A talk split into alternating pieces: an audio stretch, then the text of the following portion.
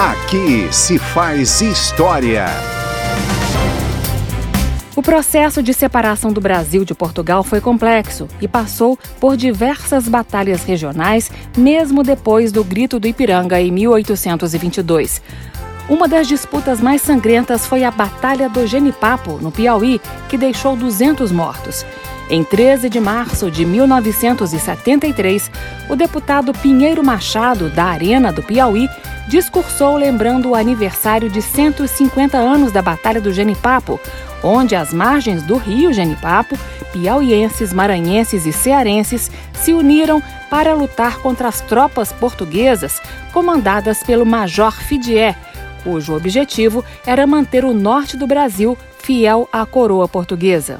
O ano é de 1823. O dia é o 13 de março.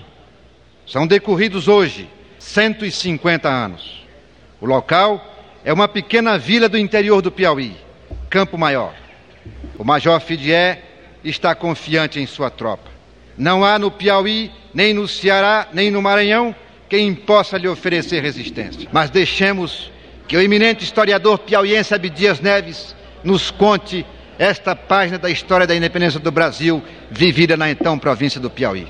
Só a loucura patriótica explica a cegueira desses homens que iam partir ao encontro de Fidié quase desarmados. As espingardas tinham sido distribuídas aos cearenses. Os piauienses conduziam velhas espadas, tão convencidos iam da certeza do triunfo.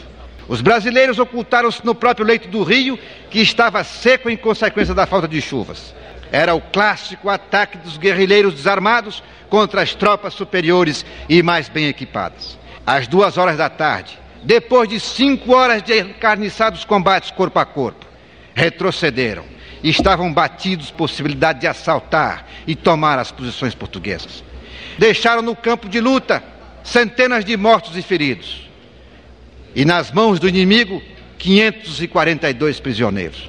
Falta ainda inserir na história do Brasil, com o justo relacionamento que merece, esta página da campanha da nossa independência. Nela, os piauienses deram mostras do mais soberbo heroísmo. Coragem sem limites, pelo ideal da independência, o sacrifício de suas vidas. Aí a narração do deputado piauiense Pinheiro Machado, da Arena, em 13 de março de 1973, sobre a Batalha do Genipapo, um dos muitos confrontos no processo pela independência do Brasil.